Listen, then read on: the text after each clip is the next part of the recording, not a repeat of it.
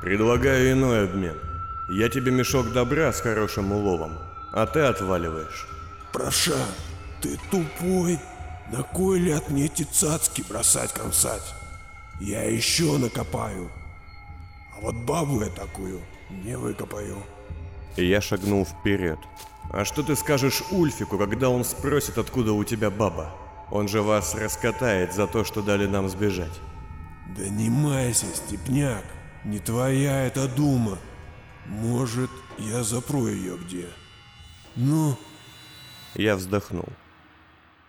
Откровенно говоря, я бы без раздумий отдал Мэю этим скотам, лишь бы свалить побыстрее.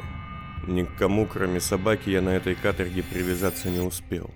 Но как раз собака, как и пятно, такой щедрости бы не оценили. Да и польза от Мэи в могла бы быть большая. Нет, не дам я тебе нашу бабу.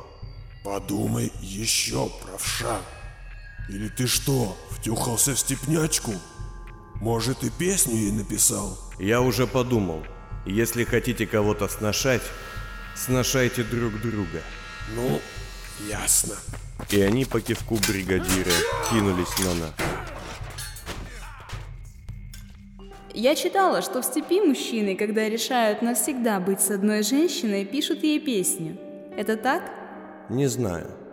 Не уверен. Я ведь не рождался в степи. А в зоне адаптации? Какие там традиции? Ну, в зоне адаптации, если ты решил навсегда остаться с одной женщиной, значит вас обоих мертвыми бросили в почвомассу. Ужасно. А к чему-то это все? Одна моя подруга вчера видела тебя вместе с какой-то брюнеткой-степнячкой и еще одной девкой. Ты решил, что меня тебе мало? Нет, Лукреция. Это... это было по работе. Что же это за работа такая, гулять с двумя продажными девками? Они не продажные девки. Они... Слушай, давай забудем об этом. Я тебе не изменяю. В моем сердце поселилась одна дама, и я сейчас на нее смотрю. Если хочешь, будет тебе песня. Акт второй. Часть двенадцатая. Ну что ты, доволен? Насношался, а? Бригадир Трешки лежал в пыли с глубокой раной в животе, которую я нанес ему мотыгой. Хоть какое-то веселье. Просипел он, силясь улыбнуться. Не лез бы на нас, живым бы ваши все ушли. Ну а так, нам двое ваших компанию составили. Я обернулся туда, куда смотрел ухмыляющийся бригадир.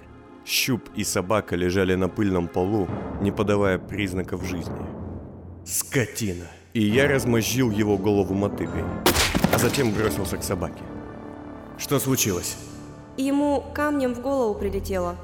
Он сначала так стоял нормально, потом сел, потом лег и все. Я проверил пульс собаки.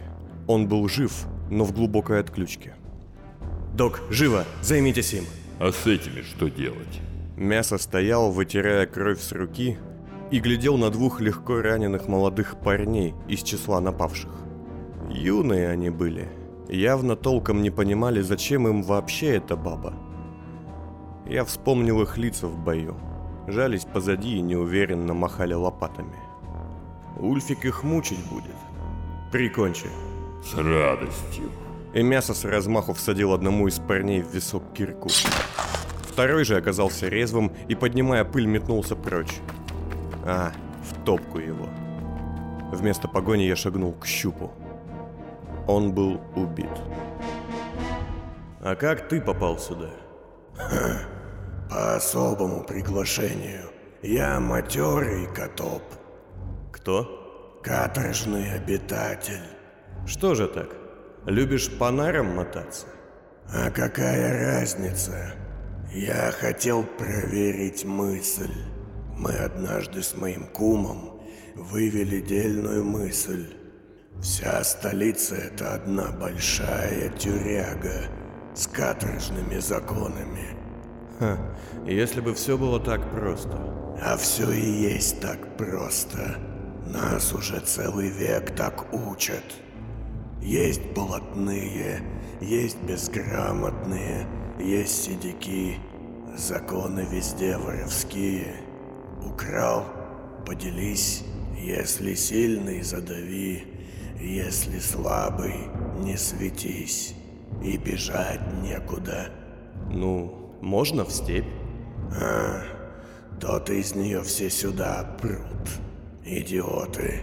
Не знают, что город мертвый. Почему мертвый? А потому, мясо вот любит все про душу говорить. Так вот, у города этого души нет. Мертвый он, могила. Тут миллионы людей, и каждый из них не знает, кто он. Вот ты говоришь, раньше в красном ходил. А знаешь зачем? М? Затем, что ты понять не мог, кто ты такой. Потому что всюду такие же, как ты, в толкучке, которых город сожрал. Толкнут, растопчут, уронят и сгниешь. Ни у кого души нет. Ее в зоне адаптации батагами выбивают. Следа ты тут не оставишь, забудут мигом. Идут себе в потемках сутки напролет, толкаются в антароходах, живут в повалку. Не поймешь, где улица заканчивается, где дом начинается, где подвал, а где чердак. Да, были и у меня такие мысли. Все пытаются одеться поярче, потому что пустота у всех внутри. Тьма — это могила, каторга, а мы просто на самом ее дне. Это конец, истина. Здесь как-то лучше все это осознаешь. Честнее тут. Ульфик — наш несменный правитель. Охрана, магистериум, доктор-дворянин, а ты — князь пятой бригады. Добываем цацки мертвых людей, чтобы отдать их другим мертвым людям. И никогда не увидим и тысячной доли их блага. Город наш — огромный склеп, и мы все давно уже мертвы. Щуп хороший был мужик. Суровый. Как вы так не доглядели? На него сразу двое навалилось. Одного он даже шлепнул, а второй... Ну, сам видишь. Из шеи его торчала кривая заточка. Надо уходить. Сейчас такое шоу начнется. Помогите поднять собаку. Док, как он? Все очень плохо. Я боюсь, надежда для нас тут роскошь.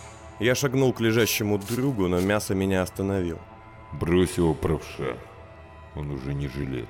Это правда. Собака не правша. Он может умереть. Сам ты не жилец. Умолкни и помогай. Заткнись, шалава. Из-за тебя все это дерьмо тут всплыло. А ну тихо! Она-то тут при чем? Давайте, помогайте. Я его не потащу. Мне и так переть эту махину на горбу. Ясное дело, его потащат Мэя и Пятно. Какие у них хорошие кирки. Нам вот таких не выдавали. Пятно, заткнись и помоги поднять собаку. Я, Док и Пятно не без труда привязали собаку к веревке, а затем Мея, исчезнув в люке, подняла его наверх. Вы тратите время. Из-за него мы сдохнем. Ты, если не заткнешься, сдохнешь из-за меня, мясо. Фиц, у тебя кровь. Рана, нанесенная пятном, вскрылась, да еще и бригадир успел основательно располосовать мне ногу заточкой. Ничего, заживет, как на собаке. Ладно, хватит ныть. Мы с трудом по очереди забрались вверх, рискуя сорваться.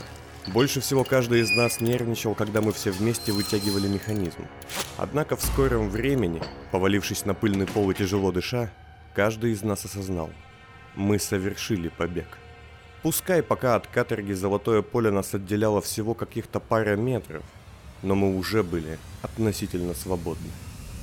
Так, что у нас? Один коматозник, один подранок. Мясо встал первым и глядел на нас с презрением. Один идиот, шалава и старик, который нам вообще не накренился. Просто праздник какой-то. Казалось, ему вообще не было дела до смерти щупа и контузии собаки. Меня охватила ледяная злость. Я тоже встал и с размаху засадил мясу кулаком в лицо, а затем добавил коленом. Когда он упал, я поставил ему ногу на грудь. Ты здесь только из-за меня и остальных людей, сука. Если бы не я, ты бы и дальше гнил там и плодил в шей в своих вонючих космах. Тебе придется идти с нами, тащить эту штуку и быть паинькой, понял?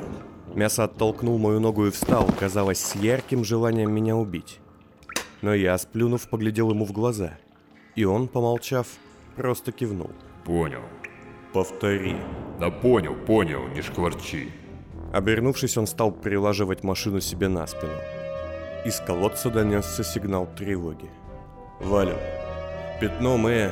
Положите собаку на что-нибудь и несите. Я впереди. Мясо за мной. Доктор Тафт, вы замыкаете. А, да, вот, я вам кое-что обещал». Доктор взял шприц и ввел себе противоядие. Лицо его было на удивление довольным. «Все, пошли, пока Ульфик не спустил своих ищеек». Куда мы идем? У вас есть план? Я могу сказать одно. В любом случае, всегда, куда бы мы ни шли, надо искать путь наверх. Звучит весьма философски. «Хватит зубы точить. Пошагали». Странным местом было это низовье. Огромный лабиринт, где когда-то жили древние. Улочки, гробницы, арки и статуи сменяли пещеры почти без следов обработки. А потом все шло по новой. Наши фонари зеленоватым светом выхватывали причудливые и пугающие формы узоров, похожих на насекомых и щупальца. А, господа, вам тоже кажется, что у них было весьма извращенное воображение? Пару часов спустя, блуждая по запутанным темным лабиринтам, мы начали изнывать от жажды. Эй, мы же мастера планирования побегов, да? Кто из нас взял еды и воды?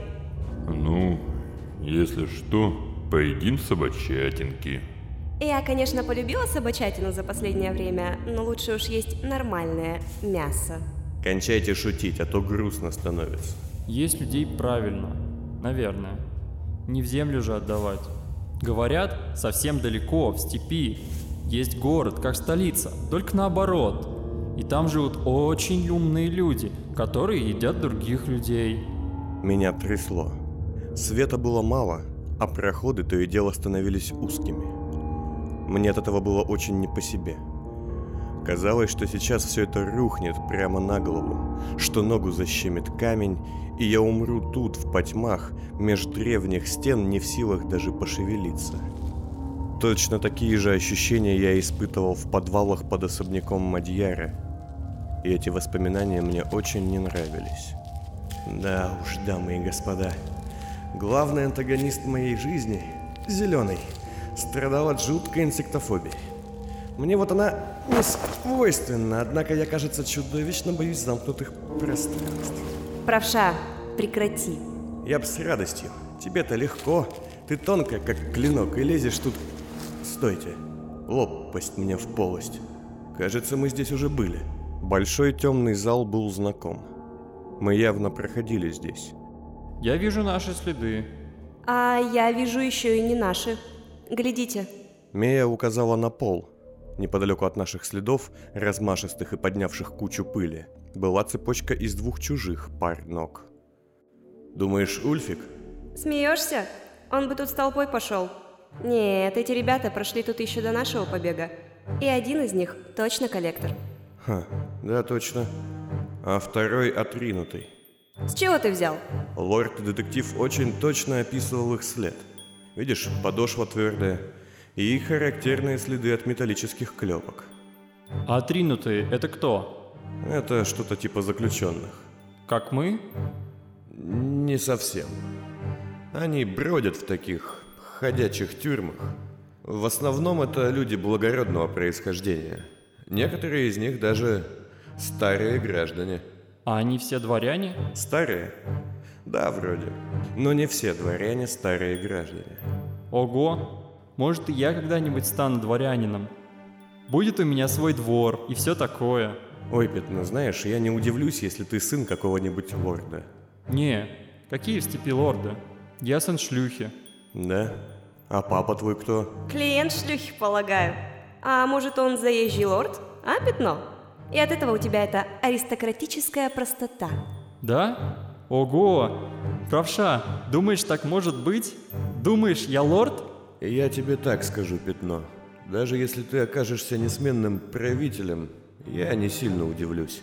Нам надо что-то делать. С такими следами Ульфик нас легко найдет. Это да. Я предлагаю идти за этой парочкой. Коллектор точно знает лучше нас, где тут выход. А, как вы мне дороги. Над нами столько проходов. Если бы не вы и не эта махина, я бы уже давно пила бражник где-нибудь в Белой Сове. Значит, оставила бы нас. Мия улыбнулась и получила мощную пощечину от меня. А вот мы тебя не оставили, а могли бы. И тогда собака бы шел своим ходом, а щуп был бы живой. Завали свою вьюшку и шагай. Мы без слов двинулись дальше, однако шли недолго. Усталость навалилась на нас из темноты, заставив сделать небольшой привал. «Док, осмотрите собаку еще раз». Тафт послушно кивнул и занялся моим другом, а я проверил машину. Проклятье. Из шести батарей одна почти полностью иссякла. Осторожно заменив ее на новую, я сел и задумался. Желание сбежать было слишком велико, чтобы думать о том, как будет проходить сам побег. Через некоторое время сядут фонари, воды нет, еды тоже. Куда идти, не ясно. Плюс ловушки, плюс какая-нибудь мутировавшая дрянь, плюс... В общем, плюсов таких было много, да только вот все они были минусами. Правша, иди сюда. Я нашел горняков. Что? Я вскочил и подошел к пятну, стоявшему подаркой, ведущей в небольшой пыльный зал. В центре его кругом стояли семь статуй странных существ. Ростом и сложением они, правда, были с горняков, а вот внешне сильно отличались. Кожа их была каменная, потрескавшаяся, и это было не следствием времени. Авторы именно этого эффекта и хотели добиться – с анатомической точностью воссоздав повреждения кожи, подобные тем, что были на моих ступнях в первые дни пробуждения. В центре этого круга, под стеклянной крышкой, лежал истлевший труп какого-то древнего. Ай, да это просто статуя, пятно. И не отходи от машины далеко, а то умрешь. Да нет же, это эти, ну, соленые. Солиды. Мясо подошел и стал рядом, глядя на статую с почтением и страхом одновременно. Кто это? Последствия опытов древних над нашим народом. Или болезнь. Я точно не знаю. То есть это что, мумии, а не статуя? Или могут они быть живыми? Эти мертвые. Но и при жизни их от трупов не особо отличишь. Покрыты коркой кожи, как будто каменной. Медленные, не особо умные, но живучие. Говорят, что они могут жить лет под сто. Зачем их такими создали? Выполнять опасную работу, долгую и нудную. Никогда таких не видел. Наверное. Откуда они берутся? Раньше вроде как их делали специально. Древние ученые выводили какие-то болячки. А теперь это как зараза. Родить такого может любая баба из нашего народа. Правда, больше к ней уже никто не подойдет. В этот самый миг где-то очень далеко я услышал взрыв и несколько голосов. Вы это слышите? Вот ведь настырный сукин сын Требухуеву в труху. Неужто и правда за нами увязался? А вы думали, Гульфик нас просто так отпустит? Нет, не думали. Мы его лишили 15 человек-работничков. Эта сука не отвяжется, прах ему в пах. Низовье не отпускает. Тихо, пятно, уймись. Мясо, бери машину. Кажется, в этой вашей комнате с солидами есть еще кое-что. Все вместе мы прошли через залу. Превращенные в статуи солиды, казалось, глядели на нас. Глаза их в свете фонарей блестели драгоценными камнями. Вот, полюбуйтесь. В дальнем конце зала на полу стоял чернокожий человек. Тело его было пробито насквозь большим заточенным ломом, явно брошенным с потолка. Съехав по нему, бедолага опустился на колени, обхватив металл руками в безуспешной попытке вытащить его. Да так и умер. Но интересовал меня не сам труп, а его форма и рюкзак. Пошив, поводок и знак золотого круга с лучами во все стороны указывал на то, что этот человек тоже трудился на золотом поле. Причем в чине техника, а не обычного каторжанина. Ого, как его пригвоздило. как бабочку. Хм, интересно, а тут есть бабочки? Что это? Мясо присел и поднял сухое сгнившее лицо с защитными очками, закрывавшими пустые глазницы. Кажется, я слыхал про него. Это черный захим. Каторжный схемотехник. Ну, бывший, как видишь. Это тот легендарный мужик, что сбежал с поводком на руке? Да, именно. Из шеи мертвеца раздался мерзкий треск, и на пол изо рта и глазных впадин начали лезть насекомые. Интересно, а они съедобные? Фу, пятно, да что с тобой не так? Правша, хватит тут мумии изучать, погоня близко. Но я поднял руку. «Сбежал с поводком, говорите?» И, присев, оглядел браслет мертвеца. Парень явно был толковым изобретателем. Из довольно простых запчастей он собрал прибор, который дублировал сигнал привязи и закрепил его на свой поводок. Устройство было громоздким, весом в пару кило, но, судя по всему, с функциями своими справлялось. Один момент. Я снял прибор, жестом приказав Мее обыскать сумку, и подключил к нему еще одну из моих батарей. Что это такое? Фонарик? Светится не очень. Это... не знаю, как это назвать.